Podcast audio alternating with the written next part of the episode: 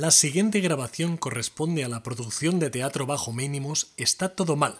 Es una pieza escrita e interpretada curiosamente por la persona que ostenta el cargo de propietario de esta voz que ahora mismo te está hablando. Esta obra de humor irónico y tintes satíricos en primera persona fue representada en riguroso directo.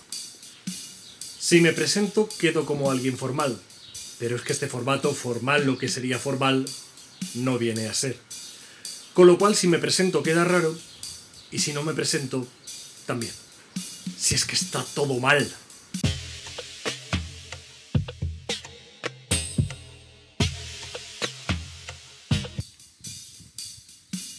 Aquí no hay documentación ni fuentes fidedignas, ni opinión formada ni deforme. Aquí solo hay ideas que van y vienen, suelen ir más que vienen, pero solo por joder. Porque como dice el título de esta cosa audiovisual, eh, bueno, tampoco voy a incidir mucho en ello.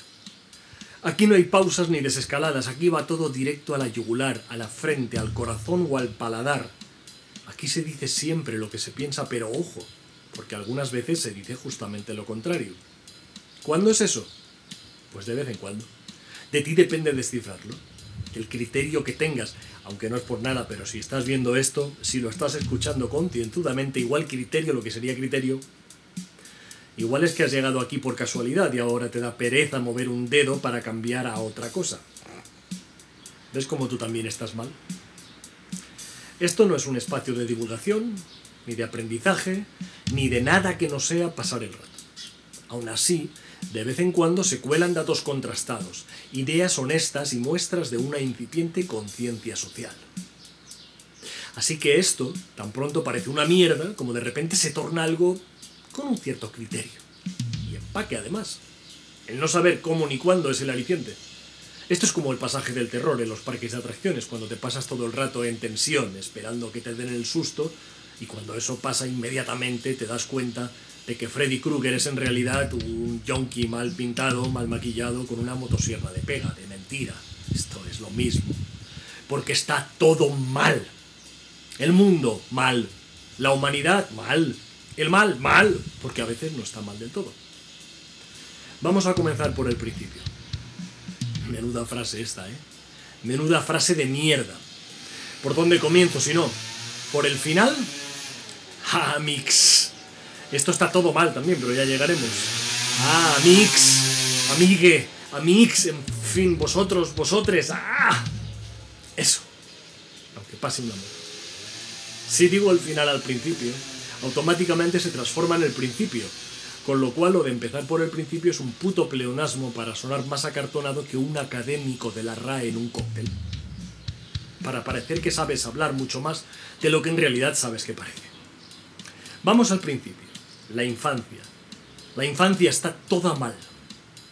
Las personas nacemos dependiendo de nuestros superiores en desarrollo, pero el problema reside en que nuestros superiores en desarrollo se vuelven dependientes de nosotros cuando somos bebés. Y así nos retroalimentamos todos con mierda, con falta de descanso, con embotamiento mental, si un adulto le habla a un crío como si fuese un adulto, mal. Y si le habla como si fuese un crío, peor. Si no le habla, mucho peor. Pero si le habla mucho y solo le dice tonterías, muchísimo peor. Cuando las personas estamos comenzando a ser personas, somos puros. No tenemos precisamente conocimiento. Y hay algunos que logran el increíble logro de mantenerse así el resto de sus vidas. Hay quienes dicen que las personas, siendo infantes, no tenemos maldad. Y una mierda. El que es malo no es bueno. Y el que es bueno, como te descuides, se le pega lo malo. Porque siempre es lo primero que se contagia. Lo de la excelencia cuesta más trabajito. Y a la mínima se hace malo también. Pero guarda, porque resulta que hay personas que afirman concienzudamente que el mal no existe. Porque resulta que todo depende del contexto. Esto lo afirman, claro, desde el contexto de sus casas aburguesadas, con su seguridad y salubridad y sanidad aseguradas, y con todo lo necesario para poder aislarse de cualquier mal del modo más aséptico y cómodo posible.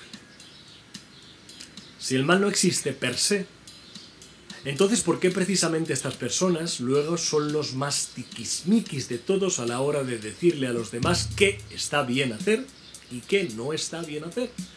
Porque mira que les gusta eso de ejercer de guardianes de las esencias de lo puro, de lo mágico incluso.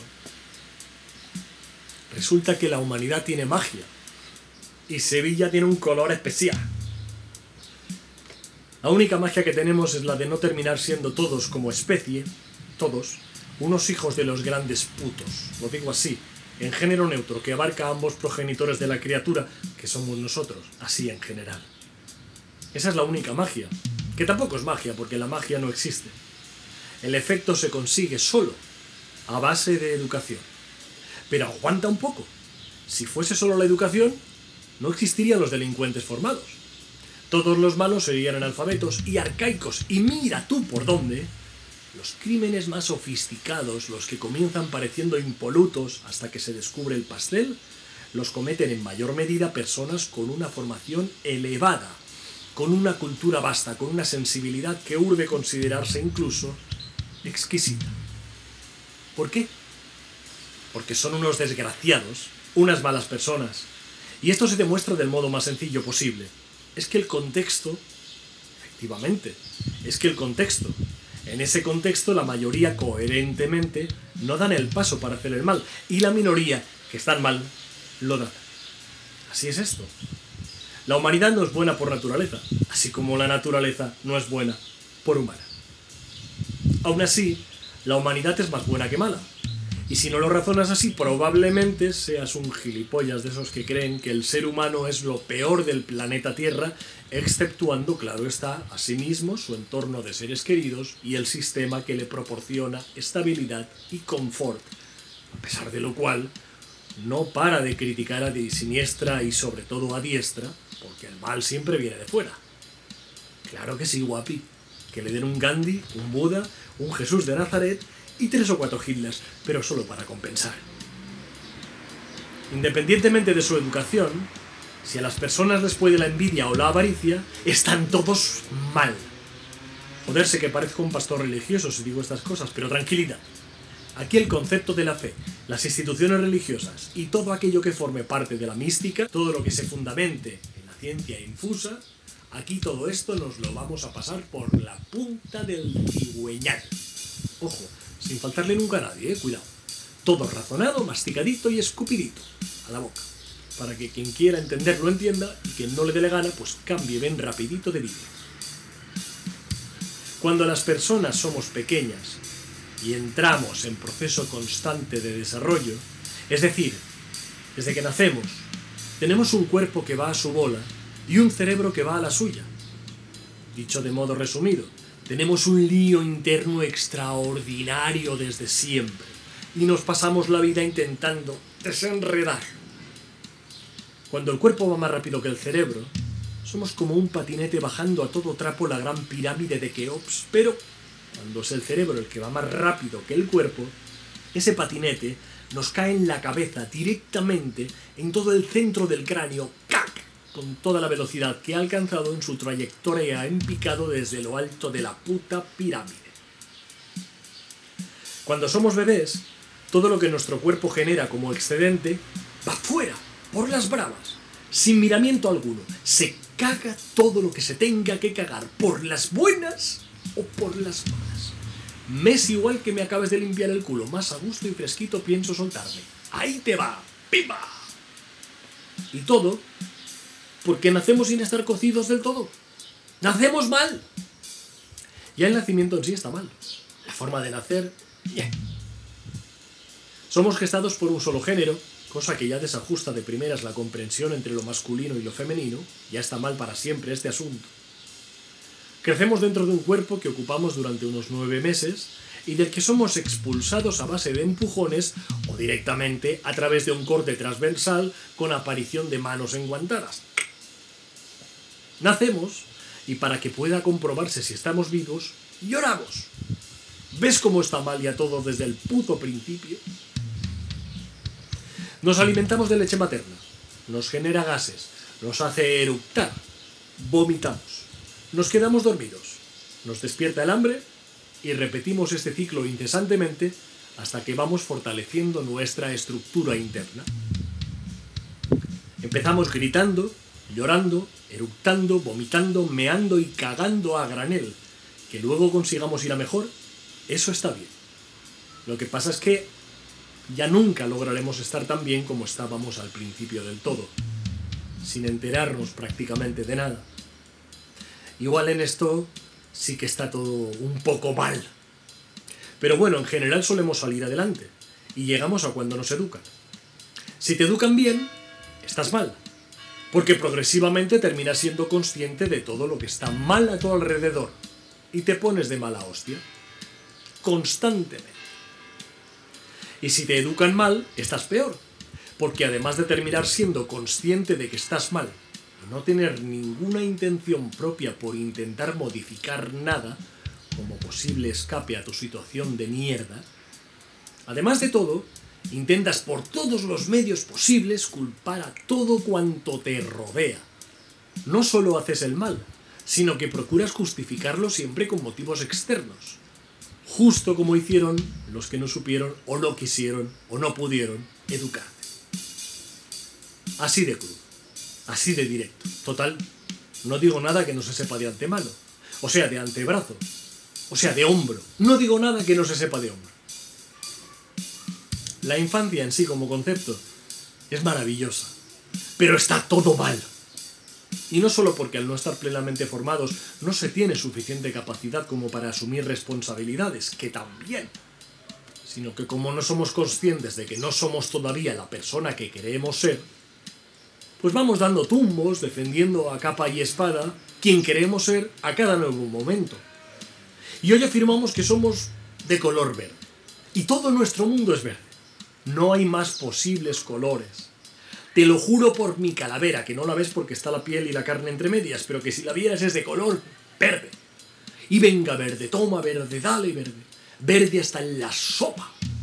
Toda la ropa verde. El verde me representa. No me hables si no te gusta el verde. Y todo así hasta que un día, sin saber bien por qué, sin avisar, sin explicación fundamentada, de repente abres los ojos y piensas, pues igual no era verde, porque resulta que es morado y vuelta a empezar, así todo el rato. Hay personas que siguen así hasta que se mueren o pierden la cabeza. Yo no digo que fuese mejor nacer y tenerlo ya todo claro, para nada.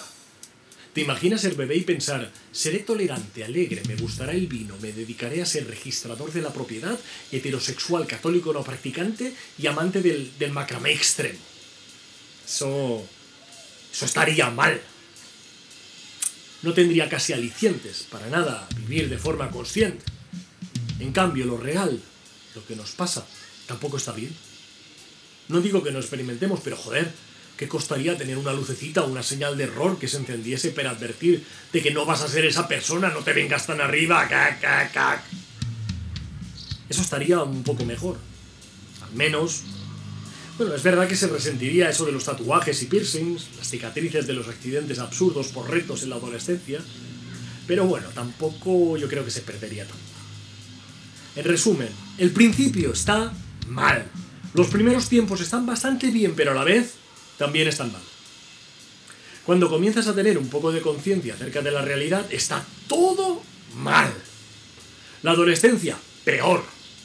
Y una cosa fantástica, maravillosa que lleva pasando desde hace algún tiempo ya.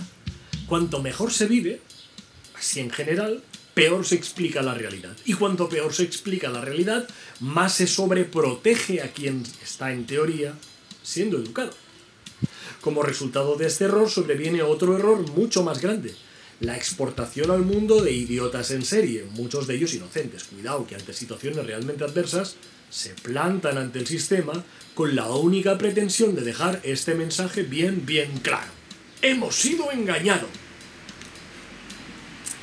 Y eso, que son conscientes de que han podido formar parte integrante y casi, casi, a veces sin el casi consciente, de aquello del que se olía no estaba del todo bien, pero que se será mejor seguir la corriente dejándome llevar, como el que no se da cuenta y de repente uy, ¿qué ha pasado? Esto no es mío, pero ha aparecido aquí. ¿De dónde habrá salido? ¿Se le habrá perdido a alguien? Bueno, ahora que no me ve nadie, saca. Hay demasiada gente así, porque está todo mal.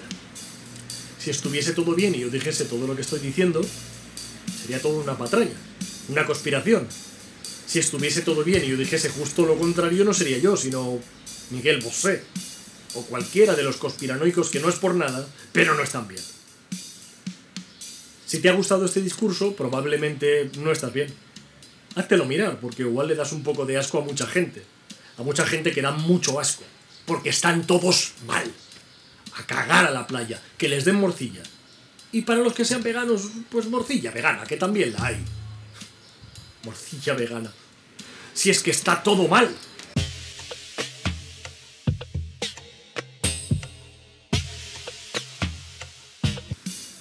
El trabajo es una constante de tiempo y dinero. A más dinero, menos tiempo. Y a más tiempo, menos dinero. Constantemente el trabajo sirve para comprar tiempo. Pero como el tiempo en realidad no se vende, porque no es algo tangible, tú no vas a una tienda y dices, ponme 15 minutos para llevar. Pues con lo que ganas terminas comprándote cosas. Así que el trabajo, en primera instancia, sirve para poder comprar cosas. ¿Qué cosa esta del trabajo? Que para poder comprar no te queda más remedio que tenerte que vender. Si es que está todo mal. Cuando una crisis cabrona se cierne sobre la sociedad, la gente de repente pierde el trabajo. Como el trabajo se suele perder muy bien, porque se oculta en cuanto te despistas de un modo magistral, pues nada, todos de cabeza a buscar el trabajo. Perdiendo la cabeza si hace falta, porque el trabajo si se busca y no se encuentra, o no te deja dormir, o te vuelves loco. Todo el tiempo dándole vueltas al tarro, removiendo las ideas y la conciencia, como si el cerebro fuese un bol de alioli en proceso de confección. Porque cuando el cerebro está inquieto, pasa exactamente igual que con el alioli, ¿sí? Repite todo el rato. Perder el trabajo está mal. A veces te lo quitan y le dan una patada mandándolo a tomar por saco. A ver quién es el guapo que lo encuentra luego. También puedes perderlo porque alguien te lo quite, que está peor todavía. Estás dejándote la piel en algo y viene cualquier artista y te lo sisa. Cuidado. Si te lo quitan porque lo hacen mejor que tú, pues oye, enhorabuena a los premiados. Es justo reconocer que justamente ahora, a pesar de cagarme en tu asquerosa calavera, mereces este puesto. Y yo me voy con lo puesto a morirme del asco hasta que encuentre otro lugar para aplastarme, partirme los cuernos y hacer las horas que sean necesarias como para poder seguir pagando lo que tenga que pagar. Pero si te lo quitan porque resulta que quien aparece entre medias es una persona de esencia pelota, asquerosa y lameculos, eso sí que está todo, todo mal.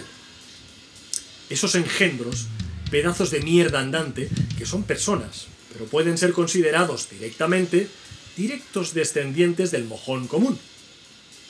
Esos ineptos merecen la desaprobación, el asco hacia su existencia y la mayor de las almorranas desarrollándose a placer en su redondo y reseco agujero del culo, con perdón por la gráfica imagen tan desagradable que te acabo de generar en la mente y que efectivamente se adapta perfectamente a la naturaleza de quienes trepan de este modo para pasar por encima de cualquier compañero o compañera con objeto de prosperar al precio que sea necesario. Sea como sea, cuando te quitan o pierdes el trabajo, está todo mal. Así, sin paliativos, sin excepciones, rimbombantes. Aunque pensándolo bien, si encauzamos las ideas hacia el relativismo dialéctico, llegamos a la base desde la que volver a escalar lo que tan abruptamente nos ha llevado a conocer el suelo, a través de un tremendo y sonado ostión. Todo es relativo. Y bueno, el dinero no lo es todo, sí lo es. Pero intentar disimular nos hace mejores personas cuando el dinero es escaso y no viene el caso. Todo es relativo. Y algunas veces que se te pierda el trabajo tampoco es una tragedia supina.